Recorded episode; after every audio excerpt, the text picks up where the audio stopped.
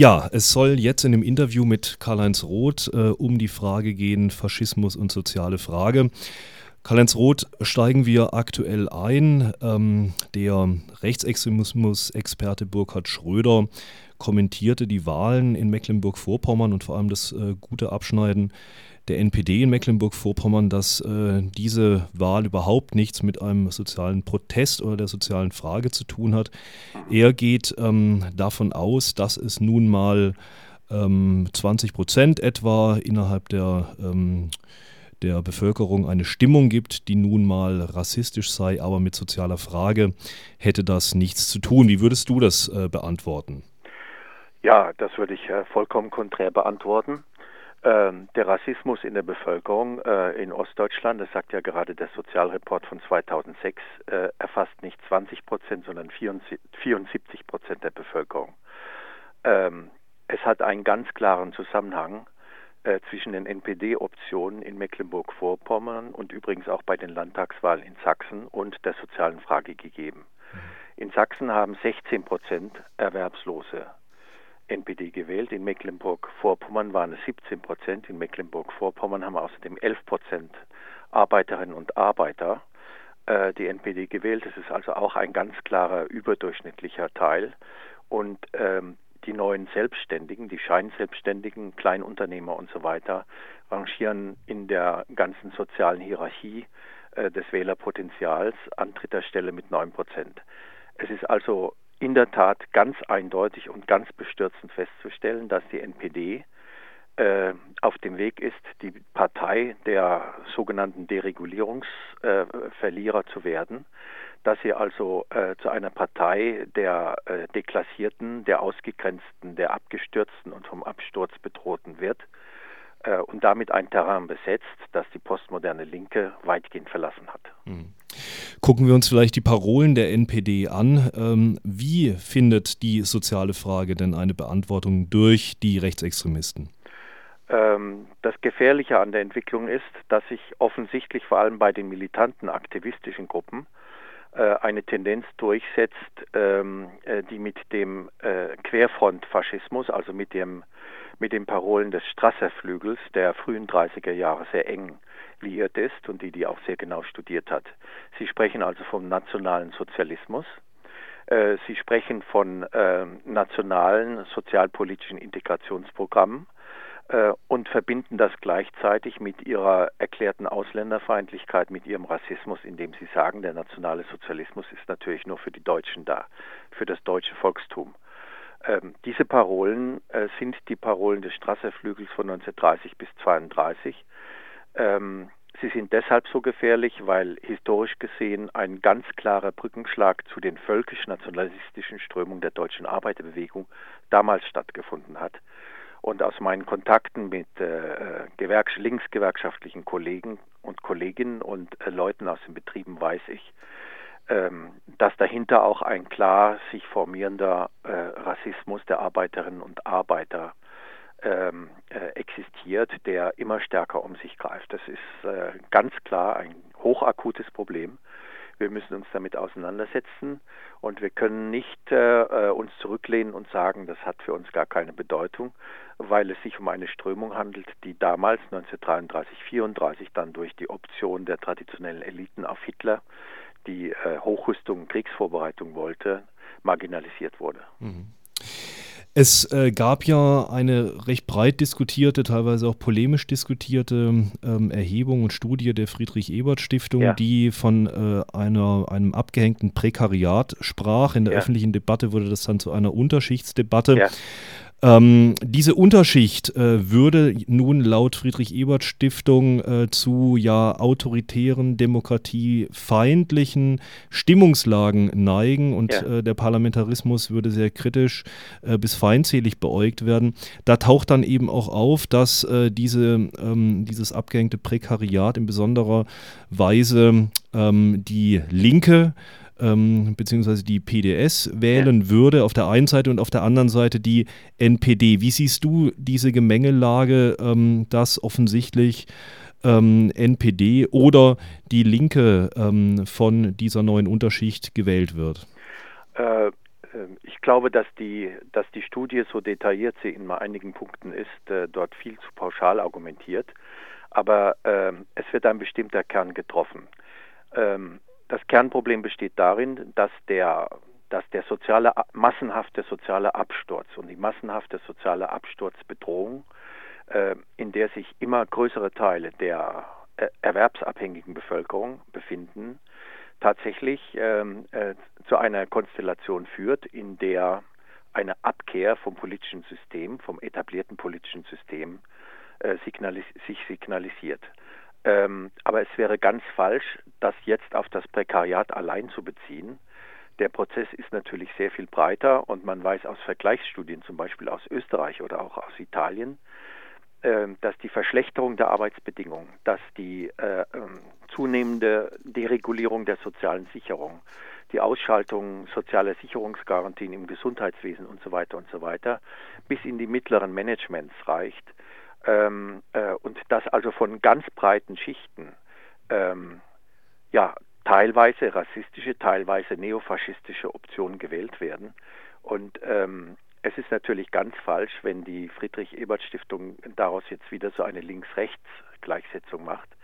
Im Augenblick ist ja das Dilemma, äh, in dem wir uns befinden, das, dass jede reformorientierte Sozialstaatsperspektive zerstört ist, dass es überhaupt keine sozialdemokratisch-gewerkschaftlichen Anbindungsmöglichkeiten für die sozialistische Linke mehr gibt und dass auch die Linkspartei äh, mehr oder weniger ja zu einer postmodernen äh, Struktur findet, in der sie nur noch ihre eigene Klientel bedient ähm, und die wirklich real äh, und massiv immer stärker ausgegrenzten überhaupt nicht mehr als ihre als ihre Basis betrachtet. Beispiel Berlin und so weiter. Die Situation ist also keineswegs äh, so pauschal zu sehen, wie die Friedrich-Ebert-Stiftung das darstellt. Sie ist viel komplizierter, aber sie ist auch gleichzeitig gefährlicher weil es für die äh, sozialen Absteigerinnen und Absteiger äh, zum ganz großen Teil überhaupt keine linke Option mehr gibt. Und das ist eine neue Situation, die übrigens keineswegs nur auf Deutschland begrenzt ist. Äh, Anfang der 80er Jahre hat der PS, äh, der, die, die, Sozialistische Partei äh, in Frankreich, also Mitterrand, die Arbeiterklasse verlassen und äh, Le Pen, der Front National, äh, hat die Arbeiterquartiere besetzt äh, in einem zehnjährigen Prozess. Und heute können wir sehen, dass die Emigranten und äh, Emigranten der Emigrantin der zweiten Generation, deren Eltern noch die Kerngruppe der Resistance gegen den Hitler, äh, gegen die Hitler-Okkupation war, heute Le Pen wählen. Mhm. Das ist die Lage. Bevor wir äh, über die dringend notwendigen linken Gegenstrategien äh, sprechen, ähm, vielleicht noch eine Nachfrage, äh, was jetzt die historischen Parallelen anbelangt.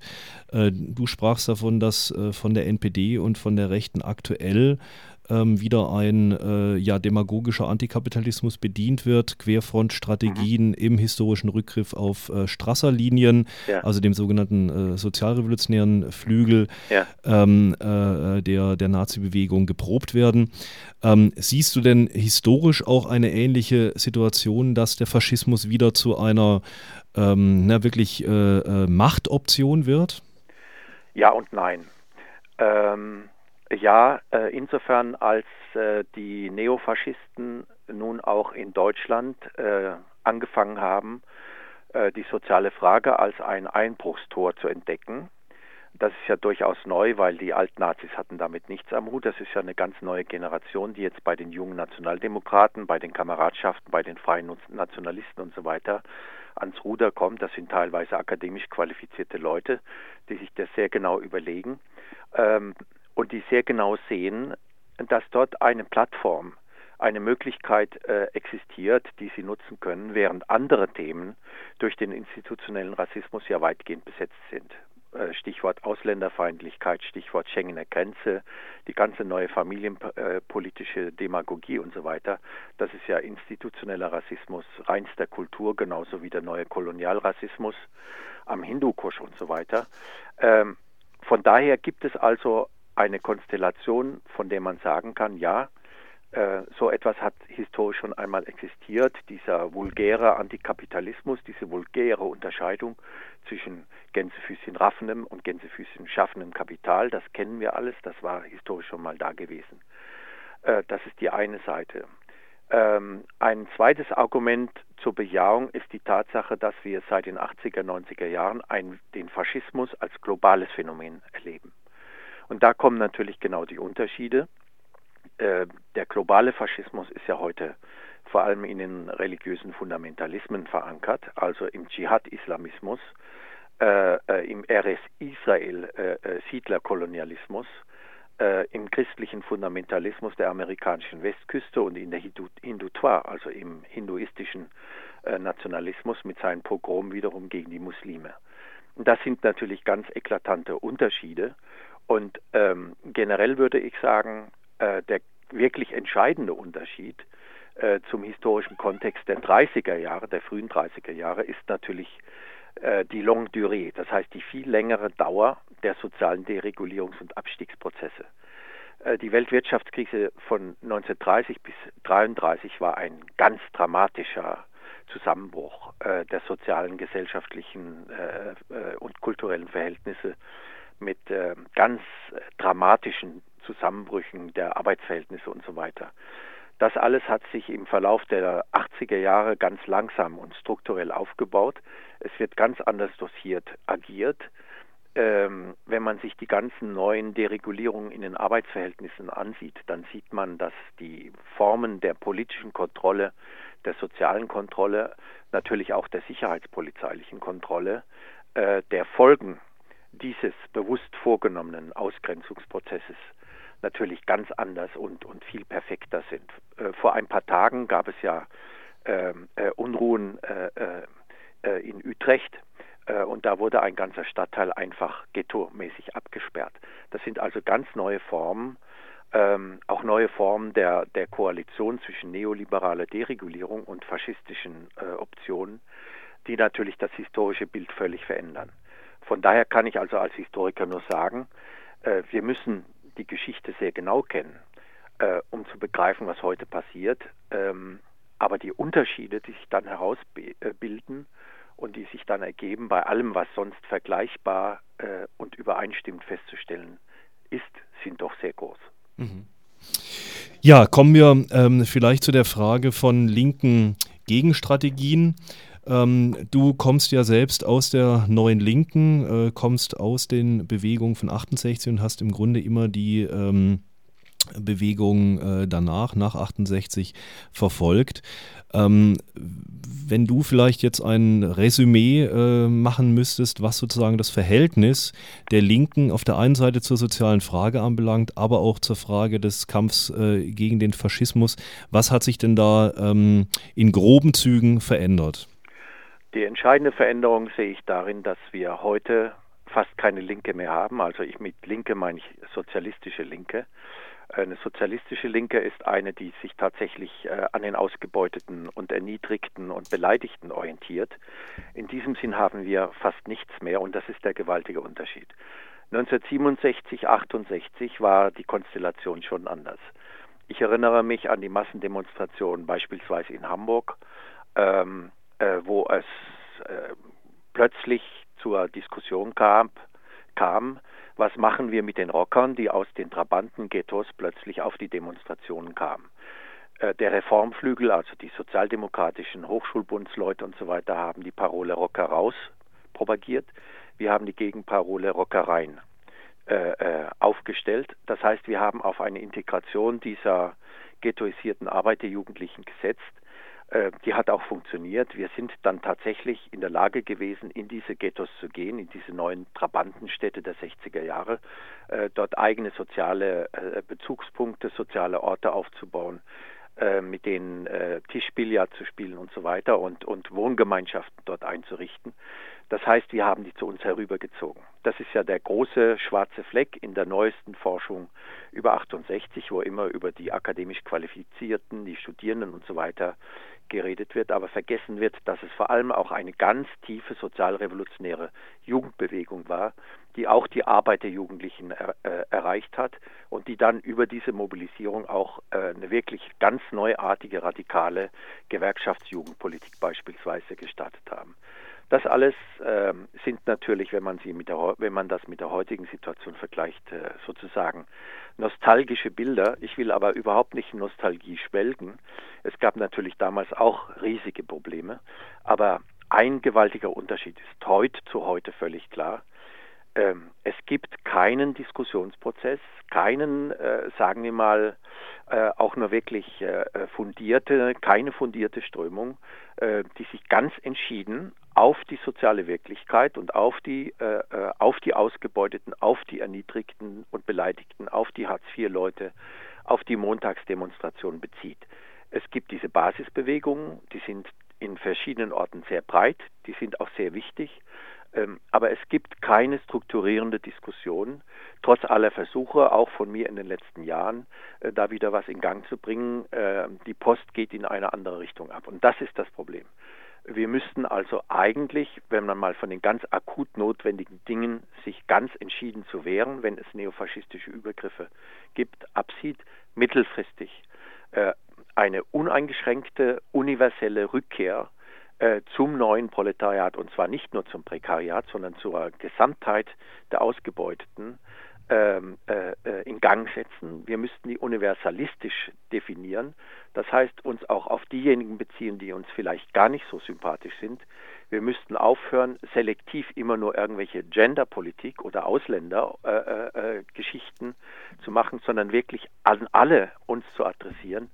Und das setzt natürlich äh, ja eine richtige Kulturrevolution in der Politik der Linken, in der Gewerkschaftspolitik Demokratisierungsprozesse voraus. Und wir müssten vor allem versuchen, die Kulturszene wieder zu besetzen. Wir haben einfach keine Tonsteine Scherben mehr. Wir haben keinen Walter Mossmann mehr. Äh, Walter Mossmann war damals eine Integrationsfigur ähm, äh, der verschiedenen äh, Sozialbewegungen, äh, der ökologischen Bewegung, der neuen Linken. Alles das ist verschwunden. Und ähm, ich denke aber, alle von uns könnten sehr konkret, äh, wenn sie sich die Gefahr, die äh, sich vor uns aufbaut, vor Augen führen, Schritte einleiten, um einen neuen Konsolidierungsprozess in Gang zu bringen, der uns dann wieder befähigt, an die Orte zu gehen, wo die Neofaschos inzwischen marschieren. Hm. Und sie marschieren in den sozialen Brennpunkten. Hm. Und wir sind nicht dort. Ja. Würde das nun auch heißen, äh, dass die Linke wieder so etwas stellen sollte wie eine nationale Frage? Es äh, gibt beispielsweise jetzt wieder ähm, verstärkt Diskussionen, ähm, ob man rund um die sogenannten Private Equity Fonds, die hm. als Heuschrecken ähm, ja. über bestimmte Betriebe herfallen, ja. ob man hier nicht nur sozusagen eine soziale Frage, einen antikapitalistischen Kampf hm. äh, zu führen hätte.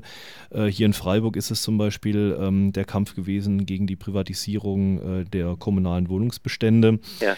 Ähm, äh, es gibt einen äh, Publizisten aus der äh, Linken, Jürgen Elsässer, der nun in einem Buch äh, gegen die Heuschrecken im mhm. Grunde sagt, man müsste, wenn man den Kampf mhm. ähm, für den Sozialstaat äh, führen wollte, wiederum die nationale Frage stellen. Was hältst du von diesen Überlegungen? nichts. Ähm, ich kann gar nichts daran finden, weil ich glaube, dass äh, da muss man noch nicht mal historisch argumentieren, dass es heute keine Ansatzpunkte gibt, äh, um dort wieder anzuknüpfen. Einmal wegen der wirklich gefährlichen Nähe äh, zu diesem nationalen in Gänsefüßchen Sozialismus der Neofaschisten und zum anderen wegen der Tatsache, dass wir heute ganz andere Perspektiven brauchten, um eine wirkliche neue sozialistisch orientierte Linke aufzubauen. Diese Perspektive müsste auf der einen Seite kommunal sein. Kommunal, auf der gemeindlichen Ebene müssten Gegenstrukturen äh, aller Art aufgebaut werden äh, und sie müssten sich gleichzeitig global vernetzen. Äh, die nationale Karte ist out. Äh, die nationale Karte ist nicht nur für das Kapital out. Ich denke, es ist der größte historische Fehler der Arbeiterbewegung gewesen, äh, jemals auf eine nationale Übergangsperspektive zu setzen, wenn wir heute zurückblicken, ähm, was der Nationalismus beispielsweise in der deutschen oder französischen oder italienischen Arbeiterbewegung angerichtet hat, dann kann man nur sagen, ähm, es ist traurig, ähm, dass gerade in der jetzigen Situation äh, so viele wieder auf diese Tendenz setzen. Die ganze Sozialstaatsutopie ist out. Äh, wir brauchen eine neue internationalistische äh, Perspektive. Wir müssen tatsächlich zu dem zurückkehren, was früher einmal äh, proletarischer Internationalismus war, aber dann eben in den heutigen Formen. Und das geht nur auf kommunaler oder regionaler Ebene äh, und dann über globale Vernetzung. Alles andere halte ich für völlig illusorisch, ähm, unrealistisch. Es entspricht überhaupt nicht den sozialen Re Realitäten. Ähm, äh, wenn wir nur bedenken, was die Leute beispielsweise heute anhaben, wenn sie eine Jeans anhaben, dann haben sie die globalen Arbeitsverhältnisse von, von Pakistan über Tunesien, über Süd, Süditalien bis, äh, bis nach Frankfurt, wo die Farbe herkommt, das Kunstindigo. Sie haben das alles an. Ähm, dieser Prozess ist nicht mehr aufzuhalten und äh, ich bin der Meinung, äh, eine Globalisierungskritik, die äh, national argumentiert und das dann auch noch mit der sozialen Frage verbindet, das ist äh, sozusagen der allerletzte Fehler, den wir vielleicht doch noch vermeiden sollten. Mhm. Du sprachst auch von einer ähm, Globalisierung jetzt äh, faschistischer Motive, faschistischer Bewegungen ähm, und äh, hast dort ähm, jetzt einige prominente äh, Strömungen genannt. Das ging äh, vom äh, Islamismus über den Hindu-Faschismus, äh, über bestimmte Strömungen innerhalb ähm, der israelischen Gesellschaft ähm, bis zu ja, fundamentalistischen. Formen des evangelikalen ja.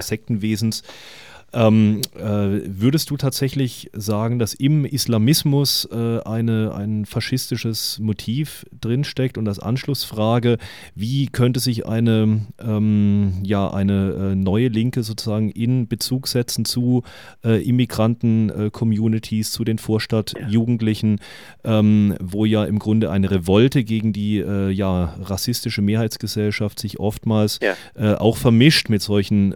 Motiven, beispielsweise beispielsweise islamistischer oder auch antisemitischer Art? Ja, das ist natürlich sehr kompliziert. Man, müsst, man müsste dort einen, so wie man einen transnationalen Ansatz braucht, einen transkulturellen Ansatz suchen.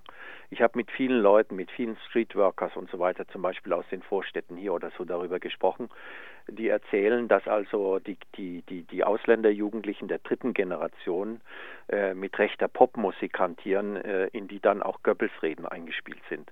Äh, da hat man natürlich ganz genau das Problem. Wir müssten an diesem Punkt außerordentlich präzis agieren.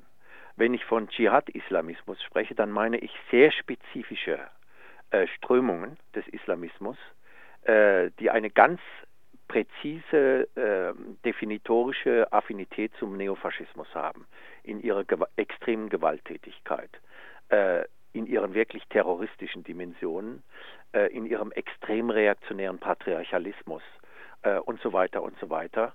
Ähm, und also beispielsweise der wahhabitische Islamismus, der ja äh, nicht zuletzt von den Amerikanern großgezogen worden ist, ähm, äh, als Kampfmittel gegen, äh, gegen die sowjetische Politik in Afghanistan. Und dann haben sie die Folgen gehabt. Ähm, es gibt ganz andere äh, Tendenzen dann in den verschiedenen Religionen, die damit überhaupt nichts zu tun haben und wo es Ansatzpunkte gibt. Das ist also ganz entscheidend festzuhalten, dass es völlig falsch wäre, jetzt dort Schwarz-Weiß-Perspektiven äh, an die Wand zu malen. Ähm, es geht um eine ganz differenzierte, komplexe Betrachtungsweise und da wird man beispielsweise sehen, dass viele islamische Bewegungen tatsächlich auch Sozialbewegungen sind und sich damit ganz klar von den neofaschistischen Strukturen unterscheiden. Und da gibt es dann natürlich transkulturelle Ansatzpunkte. Das gilt für alle anderen Bereiche auch. Es gibt beispielsweise äh, presbyterianische und den Evangelikalen nahestehenden, äh, nahestehende äh, protestantische Sekten äh, in den Slum-Cities der Welt, die ihnen äußerlich ziemlich verwandt sind, aber dann de facto durch ihre eindeutige basisdemokratische Orientierung äh, bei allen Problemen, die sonst damit verbunden sind, andere Ansatzpunkte bieten. Es gibt also, es wäre dringend notwendig, eine ganz genaue Analyse dieser transkulturellen Prozesse zu machen, um dann vor Ort agieren zu können. Und genau da wäre zu arbeiten, genau da wären äh, konkrete Bildungsseminare und so weiter notwendig, damit die Leute, die vor Ort agieren, äh, sich zurechtfinden ähm, und nicht durch falsche Schwarz-Weiß-Bilder äh, in die Irre geführt werden. Mhm. Ja, zu guter Letzt ähm, noch eine Frage, die ganz speziell äh, dich als Historiker, auch, äh, Historiker des ähm, ja, Nationalsozialismus mhm. und des äh, deutschen Faschismus äh, anspricht. Wie siehst denn du äh, die historische Debatte äh, sozusagen auch in popularisierter Form im Moment? Ist die historische Debatte über den äh, Faschismus in irgendeiner Form gerade so strukturiert, dass genau äh, diese Gefährlichkeit, von der du am Anfang sprachst, des Neofaschismus herausgearbeitet wird?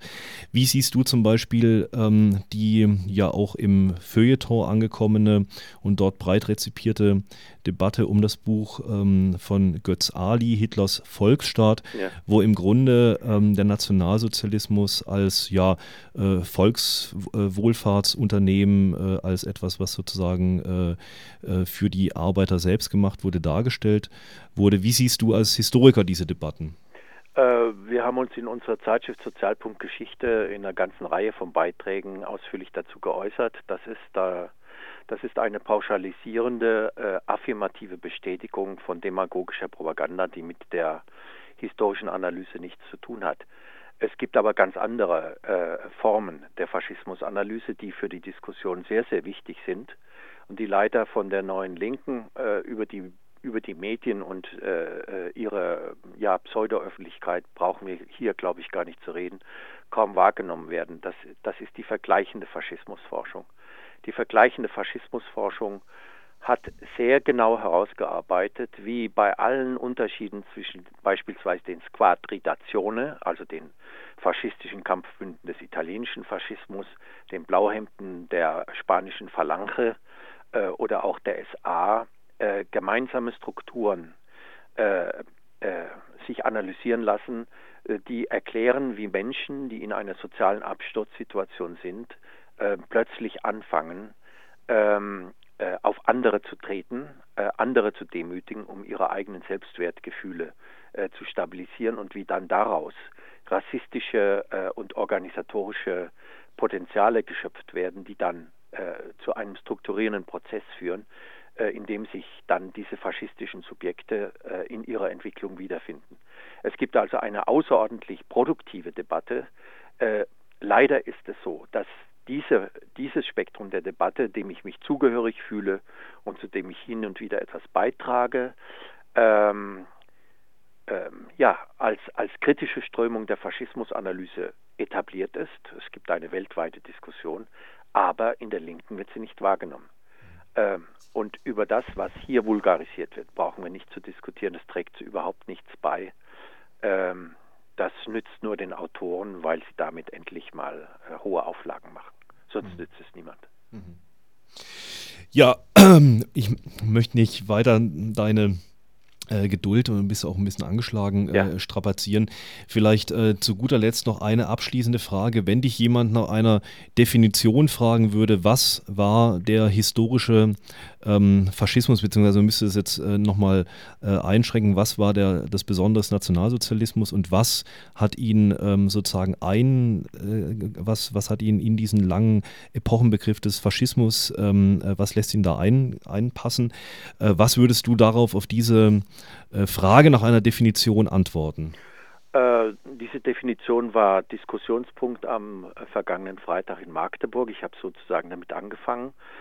Ähm, der Faschismus ist eine gegenrevolutionäre Bewegung der deklassierten und vom sozialen Absturz bedrohten aller Klassen äh, mit besonderer äh, Schwerpunktbildung bei den Mittelschichten, aber auch bei den traditionellen Eliten, also beim Großbürgertum und auch in der Arbeiterbewegung.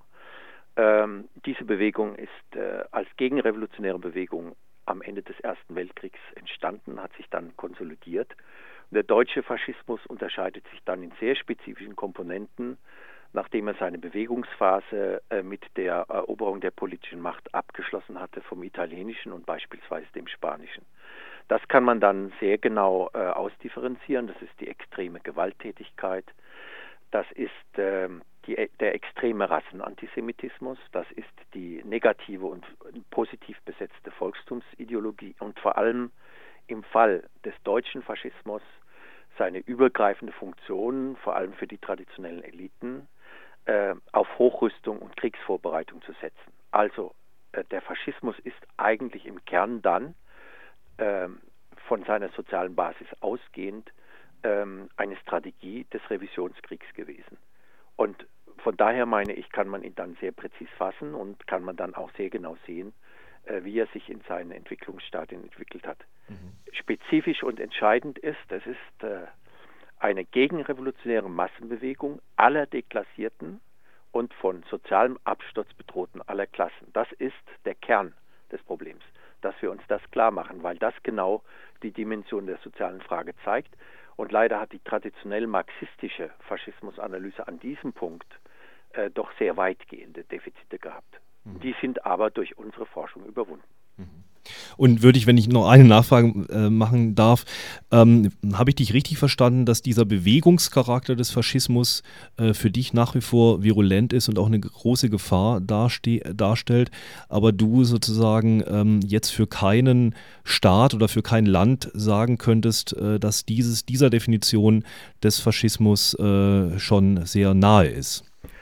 Ähm, die Be äh, es gibt eine, äh, es gibt eine zyklische Rekonstruktion des Faschismus. Es gab gegen Ende des Weltkriegs gab es ja oder im Verlauf des Zweiten Weltkriegs gab es eine Ausbreitung, eine, eine Überseeausbreitung des Faschismus, nicht nur Japan, sondern Lateinamerika, Nahe Osten und so weiter. Das heißt, die emigrierten äh, faschistischen Führungsschichten, die aus Europa fliehen konnten, äh, äh haben sich dort integriert.